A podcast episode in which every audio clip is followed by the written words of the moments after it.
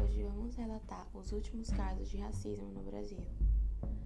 Pandemia produz aumento de casos de racismo contra imigrantes negros. McDonald's fecha restaurante que vetou a entrada de negros. Racismo ambiental. O que podemos aprender com Netflix? Piloto Kelly Larson é demitido da equipe do NASCAR após ato racista. Se você é negro, não pode sair. Africanos na China enfrentam racismo na repressão do Covid-19.